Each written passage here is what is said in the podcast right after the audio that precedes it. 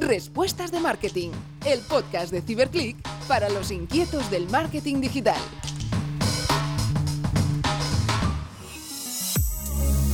Hola a todos, bienvenidos una semana más al podcast de Ciberclick Respuestas de Marketing. Y como siempre, estamos hoy con un invitado de lujo en unas instalaciones de lujo que estamos aquí en BBVA en Open Spaces y tenemos la suerte de contar con nosotros con Jaime Bisbal, del que vamos, con quien vamos a hablar mucho sobre innovación, sobre marketing y también un poco pues, sobre su experiencia profesional y su trayectoria. Así que Jaime, bienvenido y un placer que hayas, encontrado el tiempo porque es difícil que tú tengas tiempo disponible para, para estar aquí con nosotros y te lo agradecemos muchísimo. Muchas gracias, un placer. Oye, bueno, por, por eh, muchos seguramente lo conocéis, ¿no? Eh, él es un referente, él es ahora mismo el Head of Marketing Behavioral Economics, Design and Digital Sales at BBVA. O sea, tiene un cargo, digamos, bastante significativo dentro del panorama digital español y con una responsabilidad alta. Y, bueno, como él se define, ¿no? Es un... Eh, pues un, un, intrapreneur, un digitally literate, bueno, es una persona con un, un bagaje importante. Por, eh, por marcar un poco por su trayectoria, él es licenciado en Publicidad y Relaciones Públicas por la Complutense de Madrid, He estudiado también un máster en Digital Business en, eh, en ESADE y ha tenido, bueno, inició su trayectoria profesional en el mundo de la agencia como director de arte en Grey Interactive, eh, donde además después pasó en el, bueno, pues al equipo de cuentas, ¿no? Así que has podido ver un poco el 360 de, de, la creatividad y la ejecución. Y desde ya hace un tiempo, ¿no? Pues ya pasaste primero a 1E eh, llevando toda la, la, banca online, ¿no? Que, eh, primero como director de marketing ¿no? y más tarde ya integrado 100% en BBVA, ¿no? que formáis parte de, de la misma compañía como en funciones de marketing y ventas en el entorno digital y desarrollando proyectos tan significativos pues como BBVA Game, la implementación de, de, la atención al cliente en las redes sociales, que es quizá una de las características que tenéis, ¿no? y responsable de campañas como la revolución de las pequeñas cosas, cuanto más sabes, mejor dices. Bueno, tienes ahí una larga, una larga experiencia. Así que nada, yo lo primero de todo, eh, también comentar que esto se me estaba pasando, los premios que habéis recibido, que no son pocos, ¿no? que hablaremos... Y que no son míos, son de todos. Efectivamente, pero bueno, tú estás ahí, o sea que algo sumas. Y tenemos, por ejemplo, uno que a mí particularmente me, me parece un, un eh, súper trabajo, el de Aprendemos Juntos, ¿no? el programa educativo que habéis ganado el Gran Premio Eficacia 2019, ¿no? como eh, además ha ganado también pues, eh, el oro en mejor campaña integrada y bronce en estrategia más innovadora. Y la, la, plata en construcción de una marca. O sea, esto prácticamente tenéis aquí todo el podio. Sí, este, este año la verdad es que ha ido, ha ido muy bien, nos ha hecho muchísima ilusión. Y aparte, aparte de eso también, el BBVA ha recibido el Premio Nacional de Marketing 2019, dado por la Asociación de Marketing de España. ¿no? O sea que ha sido un año muy fructífero para vosotros ¿no? y, y eso es fruto sin duda del trabajo que, habéis hecho. Así que primero de todo felicitarte por, ese trabajo. Yo quería, antes de empezar ya un poco en, materia con, los proyectos pues, que, que, tú estás desarrollando y tu visión, quería preguntarte eh, para ti si identificas alguna tendencia de marketing digital que veas que va a ser relevante este año, que está por venir y que deberíamos echarle un ojo. Eh, rara vez voy de gurú, con lo cual no sé muy bien qué contestarte. Yo te puedo decir en qué estamos centrándonos nosotros y, te diría que dentro de todo eso, pues eh, aparte de, por supuesto, toda la medición posible, o sea, todo lo que puedas medir, eh, medirlo, que no es una tendencia, es, es una realidad y, y, que todas las marcas vendrán haciéndolo, sí que tenemos bastante foco puesto ahora en Behavioral Economics, en cómo se comportan los consumidores, cómo cómo se toman las decisiones. Eh, y ahí tenemos bastante foco en todo el banco. Y, y, poco más, la verdad, no, ya te digo que no me gusta para nada ir de, de, visionario porque no lo soy, así que poco más te puedo decir. Bueno, pero ya nos has apuntado aquí unas, realidades y tendencias importantes, ¿eh? sobre todo la medición que es verdad que, es básica, pero que muchas veces no se hace bien, ¿no? Y creo que el punto que das de, de trabajar bien esta parte es muy importante. Luego, preguntarte también, oye, si tienes algún libro, algún podcast o algún canal de marketing de cabecera que digas, oye, este es uno de los que a mí me gusta consultar. Aquí la verdad es que me dejo guiar por, por amigos y luego por algunas cosas que sigo en Twitter y demás. Pero bueno, tengo la suerte de tener eh, compañeros y amigos que trabajan en la profesión y pues a través de los grupos de WhatsApp algún artículo que se comparte, algo de LinkedIn, algo que puedo ver en Twitter de vez en cuando cuando, cuando entro. Pero, pero así como de cabecera, no, no. La verdad es que con, con salir a una hora razonable y tener tiempo para hacer actividades fuera del trabajo me, me vale. Claro que sí, ¿no? Pero bueno, ya usar las redes, ¿no? Y al final, ¿no? Los contactos también te, mantienen actualizado. Y si tuvieras que definir un buen profesional de marketing digital, ¿cómo lo definirías o qué características buscas en personas de tu equipo? A ver, si, fuera el profesional 360, eh, pues para mí que tuviera capacidad estratégica, capacidad de ejecución o sea, que supieras, o sea, que tuvieras la tranquilidad de poder darle un proyecto y que sepas que te lo va a llevar de principio a fin, ¿no? Desde la estrategia hasta la ejecución. Y luego, eh, fundamental, y, supongo que me repetiré con este tema, es que, entienda las métricas necesarias para, pues, para mejorar un proyecto, para iterarlo, para sacarlo, para sacar el máximo partido. O sea, el, no te digo que sepa hacer el trabajo de un analista, que para eso tenemos los analistas, pero sí que sepa interpretar esos informes o esos resultados de, medición para mejorar esa campaña o esa acción o para implementarlo en futuras acciones. Fantástico, pues no, no, me parecen puntos súper importantes. Ahora que mencionabas, oye, creo que una característica tuya justamente es que tienes esas dos cosas que son tan importantes en el mundo del marketing, ¿no? Que es la creatividad, que has trabajado en su momento, y la parte analítica, ¿no? Pues que también has desarrollado en toda tu carrera profesional y decía Steve Jobs, ¿no? Que al final un poco el secreto del éxito es justamente mezclar esos, esos dos conceptos, ¿no? Pasar de, mezclar el arte y, y, el componente, vamos a decir, científico analítico. En tu caso, como eh, lo, tenías ya de pequeño desarrollado ese componente analítico o te lo, lo, fuiste desarrollando poco a poco? No, no, para nada. Yo era de los que suspendía mates en el cole. Eh, no, yo creo que un poco la trayectoria, y tampoco te, diría que soy el mega crack en esto, sí que me esfuerzo y lo, y lo desarrollo bien, pero yo creo que el haber trabajado en las dos partes de una agencia, luego haber pasado eh, a anunciante en banca online, que al final todas las, afortunadamente casi todas las campañas que hacíamos eran digitales, con lo cual tenías que optimizar el presupuesto, etcétera, etcétera. Eh, y luego mi paso a BVA y empezar en el departamento de ventas digitales, donde absolutamente todo está medido, todas las acciones, el retorno, etcétera, pues al final quieras que no te va amueblando la cabeza. O sea que yo creo que ha sido un proceso. Ya te digo que yo no era muy fuerte en mates en el cole. Bueno, pero interesante que lo hayas desarrollado, porque hay gente que mm. piensa que no puede desarrollarlo, ¿no? Y yo mm. creo que, oye, al final es un tema justamente de, pues, de, práctica, ¿no? Todo. exacto, ¿no? Y mm. acabas consiguiendo eh, tener las, las, habilidades necesarias. Pues si te parece, entramos un poco ya en materia, en temas ya relacionados de, tu día a día. Y empezamos hoy el año pasado, que fue un año importante, con el cambio de imagen, ¿no? Hicisteis ese cambio. Cuéntanos un poco, si puedes, la motivación eh, que tuvisteis ¿no? para este reto, cómo asumisteis el cambio, una marca como la vuestra, ¿no? que está presente en tantos países.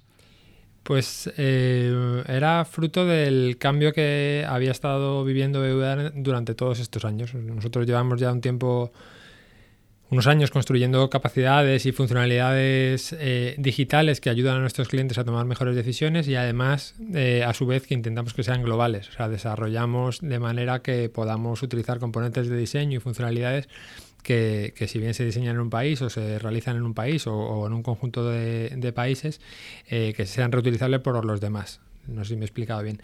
Eh, y esta nueva eh, identidad lo que refuerza es ese objetivo de, de ofrecer una propuesta de valor única a todos nuestros clientes allí donde estén, sin olvidar un cierto sabor local. o sea, todo el mundo sabe que, le van a atender en la oficina o que va a tener un gestor personal, etcétera, o sea, que va a tener un trato personal, pero que somos una marca global es, y, que, y que la idea que tiene BVA es la idea que tienen todas las grandes eh, empresas digitales eh, y, que la experiencia va a ser la misma eh, aquí, como si a mí mañana me mandan a Argentina a trabajar, pues mi banca online va a ser exactamente igual, con más o menos funcionalidades en función del desarrollo tecnológico de cada uno de los países, pero que la experiencia, por ejemplo, a la que yo me voy a enfrentar es igual. Lo decía Onur, nuestro consejero delegado, pues al final dice yo, yo vengo de Turquía y Amazon, o en Estados Unidos, y Amazon es exactamente igual en España que en Estados Unidos Y para mí, que he viajado de un país a otro, pues no tengo diferencia. Y eso es exactamente lo mismo que, estamos construyendo en BBVA. Fantástico, ¿no? Que además, luego también si, si la experiencia es, es, la misma, ¿no? Y la identidad visual es la misma, es más fácil todo, ¿no? O sea, luego mm, se, te simplifica la operativa de una compañía, ¿no? Que cuando empiezas a tener muchos mensajes distintos, con marcas distintas, la complejidad no es poca. Oye, y hablando un poco de, la identidad de marca, ¿no? O sea, ¿qué valores queréis asumir? Y si lo llevamos al digital, ¿cómo lo, materializáis esto?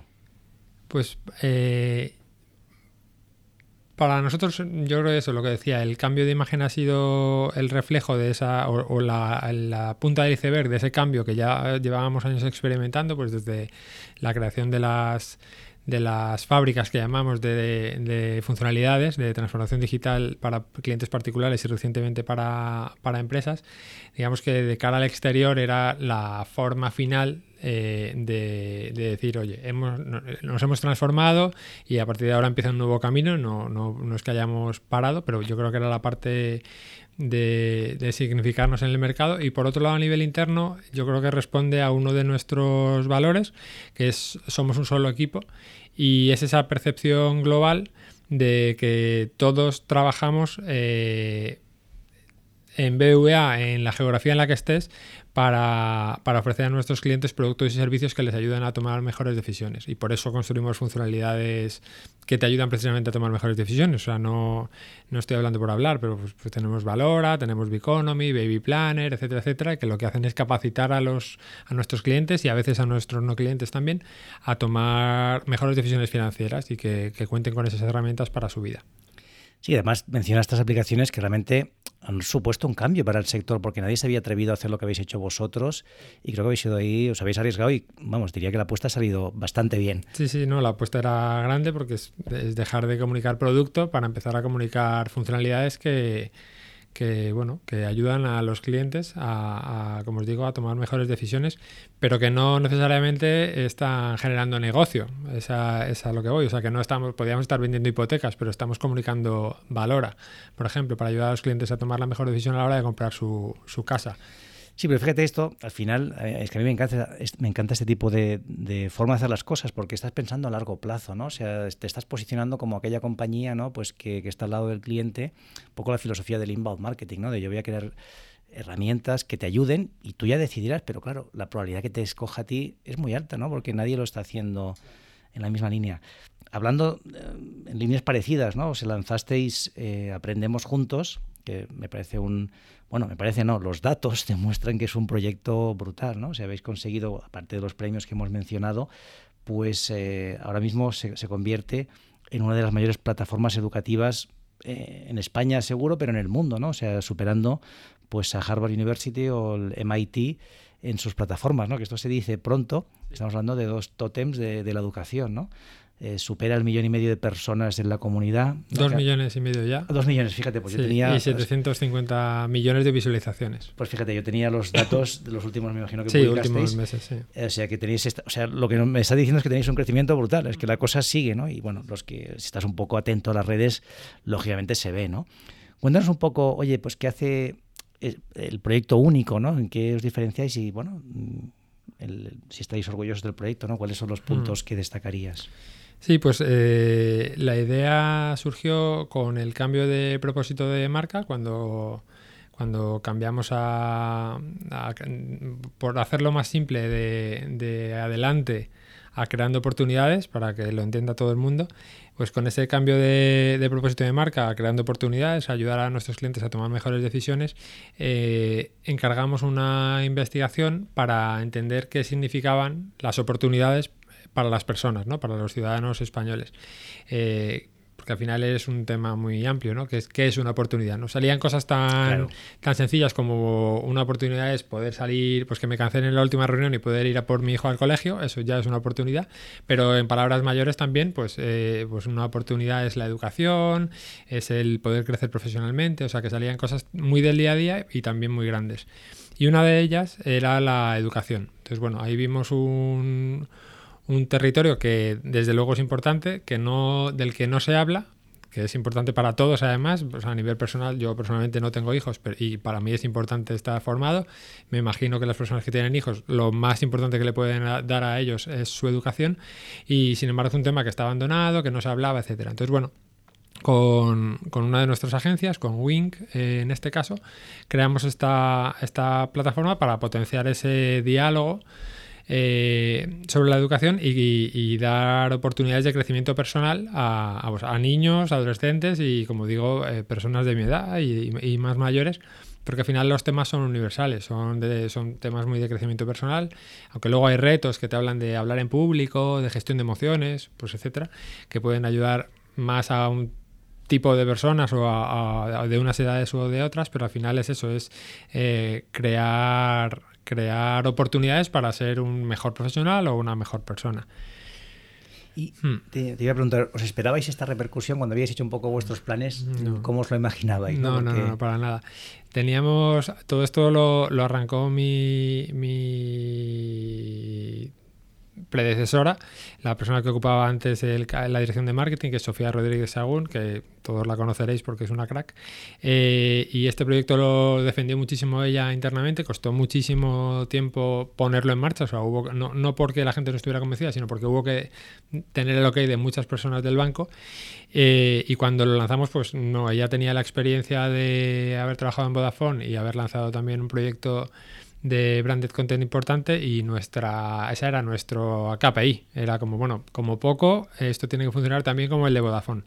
Y, hemos roto todos los moldes y ese otro proyecto también lo trabajó Wing y las métricas son espectaculares como, como hemos comentado al principio y no nos esperábamos nada de esto, para ser honestos, la verdad, no pensábamos que iba a ir bien, pues porque la producción es buena, el equipo es bueno, e internamente había muchas ganas, se le dedicaba presupuesto, pero no te puedes imaginar pues que estemos ya a punto de, de, rozar los mil millones de reproducciones, etcétera, etcétera. Hmm. ¿Y hay alguna cifra que, os haya sorprendido la campaña o alguna, alguno de los contenidos que digas, oye, esto no nos lo esperábamos y fíjate? Sí, aparte del volumen de reproducciones, yo, mi favorito es el, sentimiento positivo en redes sociales. O sea, todo esto se difunde mayoritariamente de, forma orgánica y lógicamente tenemos, como digo, análisis, intentamos medirlo todo, tenemos análisis del sentimiento de todos los comentarios de la comunidad y el 99% es positivo. Incluso en las peores épocas de la banca o incluso en las peores épocas de BVA, que, hemos estado en las, en las noticias eh, con, con, algunos temas polémicos, pues aún así eh, todas las publicaciones relacionadas con Aprendemos Juntos tienen un 99% de sentimiento positivo y es porque la gente le ve el valor. Al final le estamos ayudando a, pues eso, a sentirte mejor, a hablar mejor en público o a entender mejor eh, problemas de educación o de, sostenibilidad o de, miles de temas. Y yo creo que eso es lo que se valora. Es como, joder, esto me está aportando, no es el momento ahora de criticar, por mucho que yo tenga una opinión sobre la banca, los bancos o BVA en particular. Y eso es lo más bonito, yo creo, del, proyecto. No, no, y desde luego ha tenido pues una difusión brutal, un coeficiente de viralidad eh, máximo, ¿no?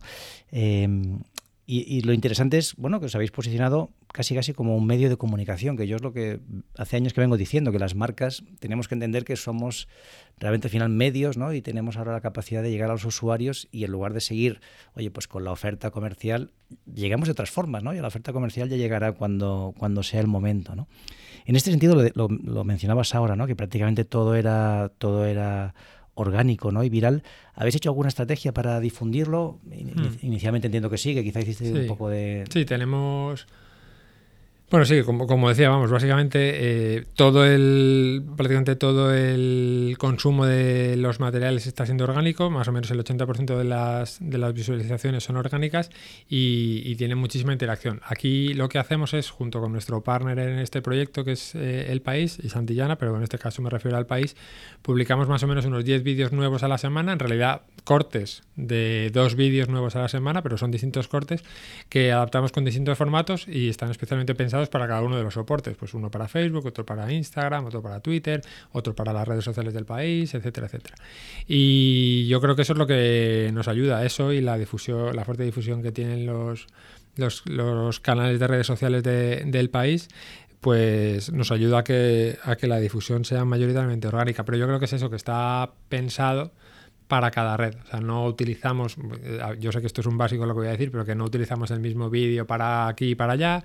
O sea, que eso es un clásico, requiere esfuerzo, pero, pero creo que es la clave. Sí, es un básico, pero pocas empresas lo hacen, ¿eh? Y además es que justamente es la clave, ¿no? Ser capaz de tener un contenido, saber cortarlo para que, oye, pues en Instagram eh, entre, ¿no? Dentro de que no, del, perfil, no tenga que ir a Instagram TV, que eso se comparta. O sea, esa, esa clave que parece sencilla no lo es. al final es planificación. nosotros en los rodajes de, con los protagonistas que vienen Aprendemos Juntos, pues eh, ya les, desde hace un tiempo les pedimos, oye, ahora te vamos a grabar un par de planos para Instagram, pues porque nuestra estrategia en Instagram es mirada frontal a la cámara, etcétera, que es contraria a la que pueden estar ellos cuando están en el plato, que, se, que miran al público y tal. Pues, pero para Instagram, pues queremos que estén mirando a cámara, entonces les pedimos, les hacemos una serie de preguntas, como me estás haciendo tú ahora a mí, pero les grabamos mirando a cámara, porque pensamos que, que la interacción eh, con el usuario de Instagram pues va a funcionar mejor. Entonces, efectivamente, al final es planificación, porque ya tienes a una persona allí, ya tienes un equipo rodando y grabar tres planos más no te va a costar mucho dinero, pero es pensarlo. Exacto, tenerlo previsto, porque a veces parece que sea suerte la viralidad, pero hay un trabajo detrás que no se ve que hace que aquello funcione. ¿Y cómo habéis visto reforzado el posicionamiento de marca? ¿no? Hablabas del sentimiento positivo, que creo que esto es muy importante. No sé si hay alguna hmm. otra métrica. Sí, sí, sí. Tenemos otra investigación, ya dije que iba a ser pesado con este tema, eh, con Colabora Brands, en este caso, que nos ayudan a estudiar el impacto de Aprendemos Juntos en la marca BVA. Y aquí eh, estamos viendo cómo la afinidad hacia la marca BVA se ha incrementado en 11 puntos. O sea, las personas que consumen contenidos de Aprendemos Juntos tienen mayor afinidad hacia la marca BVA que los que no lo consumen. Y lo mismo con la consideración. Los no clientes que han pasado por que han visto eh, contenidos de aprendemos juntos allí donde se los hayan encontrado en el grupo de WhatsApp de mamás y papás del cole etcétera o, en el país o donde sea pues eh, su, la consideración crece en nueve puntos respecto a BVA o sea que si tuvieran que elegir un banco tal elegirían a elegirían a BVA nueve puntos por encima los que han visto contenidos que los que no. Y, esto es importante. Estos son datos de 2018, en 2019 lo hemos refrescado, o sea que, pero no, no los tengo todavía. Pero, pero vamos, va, por lo que nos adelantan, va en esta misma línea. O sea que efectivamente mm, refuerza la marca y la hace, la hace yo creo que más cercana, más humana, etcétera. Y además otra de las métricas que, que nos da ese informe es, eh, nos sitúa como, de repente como un actor relevante en el terreno de la educación, que para un banco pues no es lo normal, ¿no? Si, yo, si fuera el Ministerio de Educación o fuera, eh, yo qué sé, el AMPA o, la Asociación de Colegios de donde sea, pero a priori un banco no. Y sin embargo, pues fruto de todo este esfuerzo y de este trabajo, nos hemos ganado un, un, puesto relevante como, como, como, actores con algo que decir dentro del mundo de la educación. Y eso también es, es bonito porque es un poco lo que, lo que queríamos. Claro, en esta línea te iba a decir, no, yo creo que está claro que esto va con el propósito de, la marca, con este cambio, ¿no? que además habéis hecho un trabajo que, se nota desde fuera. ¿no? Eh, pero alguien se puede preguntar, oye, ¿y esto tiene un objetivo final? O sea, ¿tenéis un, un objetivo que vaya eh, directo o lo veis como algo realmente parte, componente de, la compañía y de su ADN. Sí, sí, completamente. Es, es, parte de nuestros valores y parte de nuestra misión, que ya la he repetido, no la voy a repetir otra vez, pero al final es eso, es ayudar a las personas a, que tengan más herramientas para mejorar su vida o sus relaciones o la educación de sus hijos o etcétera y va completamente en nuestro ADN y no hay nada mm, por detrás. O sea no no verás el préstamo aprendemos juntos o el seguro de no existe nada eh, comercial detrás de este proyecto y así lo vamos a mantener. Fantástico. Oye y bueno yo creo que es un proyecto de referencia no viendo un poco los resultados crees que esto confirma que la publicidad clásica pierde fuerza no que realmente debemos cambiar la forma como estamos haciendo publicidad. Tú que has estado en el otro lado haciendo publicidad desde hace años, ¿no? O sea, ahí no me voy a mojar, eh, pero sí te voy a confirmar la segunda parte de la frase y es que creo que sí que las marcas debemos aportar contenido y experiencias de valor eh, para el cliente.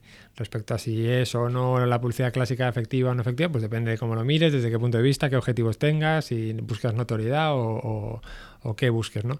Pero lo que está claro es que si no aportamos contenido, experiencias, si no eres coherente con, tu, con lo que dices, si no, si no tienes sustentadores, que hablamos en el banco, ¿no? Si, o sea, yo puedo decir que, que ayuda a las personas a tomar mejores decisiones, pero si no es verdad, no tengo herramientas que sustenten esa promesa, pues al final mm, me caigo con todo el equipo, ¿no? Claro, y, nadie te cree, ¿no? es, es contraproducente. hablando, hablábamos antes del premio, ¿no? Ganasteis Premio Nacional de Marketing 2019, ¿no? Por la Asociación de Marketing de España. Y se destacó por parte del jurado, ¿no? Que habíais remodelado vuestra estructura de negocio para situar al cliente en el centro, ¿no? Que es algo que os habéis caracterizado desde hace ya un tiempo. Eh, cuéntanos un poquito qué redefinición de servicios y productos habéis hecho teniendo en cuenta pues este nuevo cliente del siglo XXI y no sé si bueno hay que mantener el cliente clásico o ya hay que volcarse en este del XXI. A ver, que eh, hayamos hecho en el banco, yo diría que el primer paso fue la implantación de metodologías ágiles, que nos ha hecho trabajar de otra manera completamente eh, que va por pasos, que no es fácil, que se dice, lo acabo de decir en dos segundos, pero realmente es un esfuerzo brutal para una compañía y para una compañía grande como igual. ¿Cuánto tiempo estamos hablando? ¿Dos, tres años para implementarlo? A ver, ha sido paulatino. Nosotros empezamos, o sea, yo fui una de las primeras 100 personas que fuimos a lo que llamamos la fábrica de transformación digital, que es de donde salieron las funcionalidades, la venta digital, etcétera. Y esto yo creo que debió ser en 2017 o algo así, seguramente, 2016 quizás. Eh, y, y fuimos como el primer departamento, éramos unas 100 personas, que ahora hemos crecido hasta 500, 600 en ese departamento, que implantamos allá. Y luego, una vez que se había demostrado que en, esa, en ese pedacito de la compañía que se estaba transformando y que estaba entregando funcionalidades y venta digital funcionaba, pues se implantó en España. O sea que a la larga sí, a lo mejor ha sido un proceso de tres años.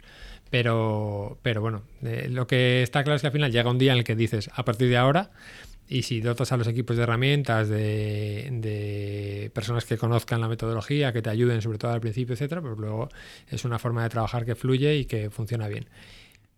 Y que además, em, aparte de que, de que, fluya, también tu bienestar como profesional mejora, ¿no? Yo por lo menos las personas que he hablado de, de BBVA, todas me han transmitido lo mismo, decir, oye, es que, es que esto estamos contentos, ¿no? O sea, ahora yo es todo mucho más fácil que antes, bueno, pues como gran empresa hay sus procesos, hay sus eh, tiempos, ¿no? Sí, sí, está claro. O sea, nosotros a lo mejor antes entregar una funcionalidad o desarrollar una funcionalidad y ponerla en el mercado nos, nos puede llevar bastantes meses o algún año incluso.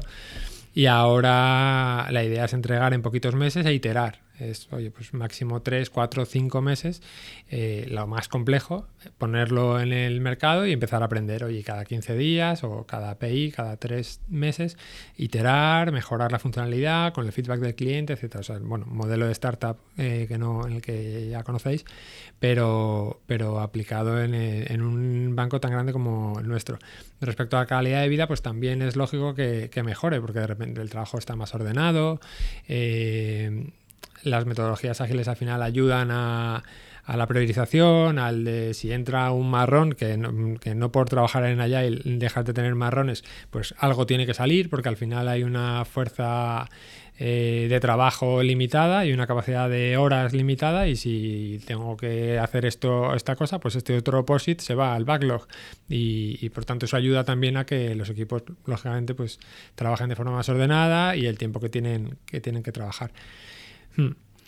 Luego te quería preguntar em, por si tenéis algún secreto en este equipo digital de marketing que digas, oye, esto realmente marca la diferencia. ¿no? A mí, por ejemplo, me preguntan en, CiberClick, digo, oye, nosotros, para mí un secreto es que somos obsesivos con probar. ¿no? El, nuestro A-B testing, que ya va más allá del A-B testing, es obsesivo y, realmente hace la diferencia, ¿no? porque esos pequeños, pequeñas mejoras incrementales pues suponen un cambio brutal en resultados no sé si tú tendrías alguno que digas, oye, nuestro equipo hay esta característica que, hace que seamos casi casi imbatibles. Sí, hay, eh, a ver, depende de, todos los equipos, en, o sea, del equipo en el que eh, hablemos, pero por ejemplo en los equipos de ventas digitales, pues efectivamente toda la mejora del funnel, el A-B testing, etcétera, todo eso es fundamental, lo tienen por la mano.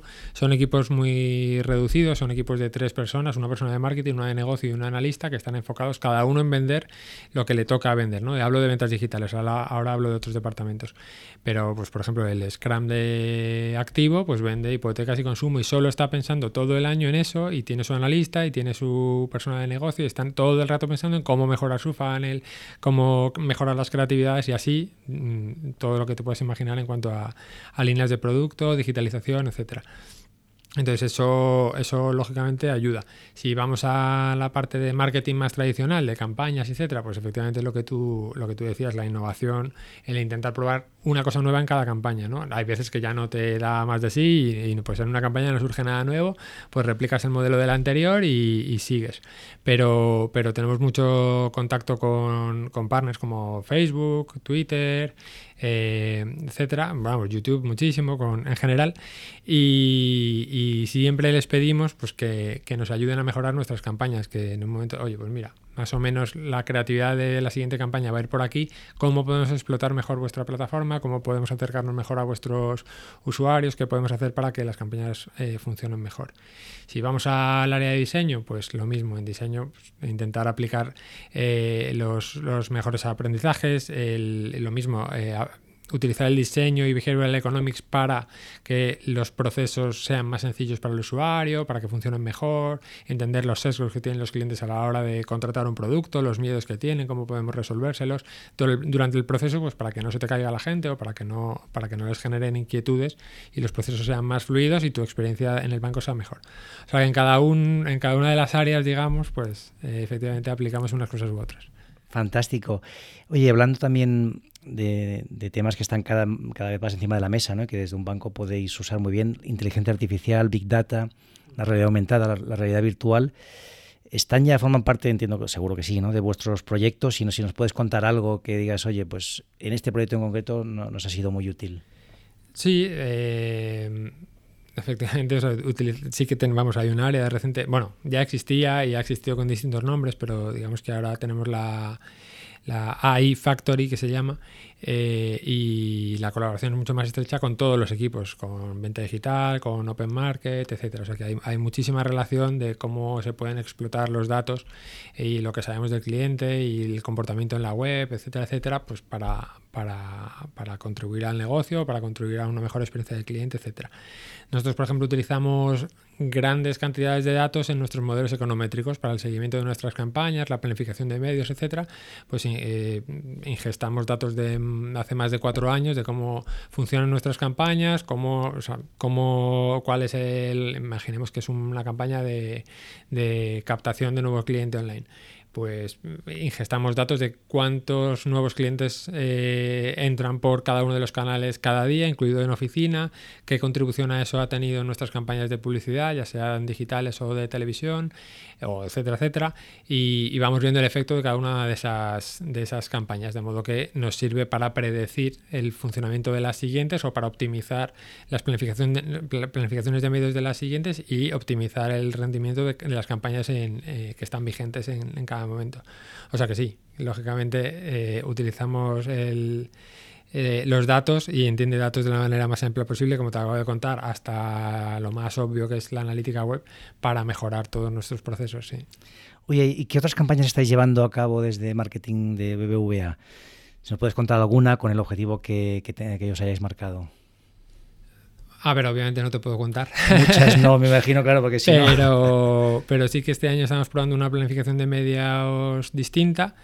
Eh, y estamos probando hacer algunas cosas de manera distinta. O sea, ya llevábamos unos años haciendo, construyendo nuestro óptico de medios de la misma manera y este año estamos apostando por otra forma y no sabemos a dónde, dónde nos va a llevar, ¿no? Es, y siempre es interesante porque es un reto también para los equipos, te crea un poco de tensión porque el día a día lo tienes controlado y de repente cambias un poco el pie. Hmm. ¿Y sería en el entorno digital o en todos? En todo. En todos, ¿no? Digital y, offline, sí. Pues bueno, entiendo que de momento no nos puedas contar, pero el año que viene vendremos aquí a, que nos cuentes ya los resultados y cómo, ah. cómo os ha funcionado. Pues oye, yo Jaime, nada, agradecerte muchísimo el tiempo, ha sido súper interesante conocer de primera mano este súper caso de éxito y aprender contigo. Y a todos vosotros, pues también muchísimas gracias por estar ahí. Así que nada, eh, seguiremos trayendo invitados tan interesantes y con esta experiencia y este buen hacer de, de Jaime. Así que Jaime, muchísimas gracias por estar con nosotros. Y nada, como te decía, el año que viene estamos aquí de nuevo. ¿eh? Muy bien, un placer, muchas gracias. Fantástico, pues nada, muchas gracias a todos. Eh, los que eh, os animéis, os, bueno, pues suscribiros, recomendarnos y nada, gracias por ser inquietos del marketing y estar aprendiendo junto a nosotros. Un saludo a todos, muchas gracias.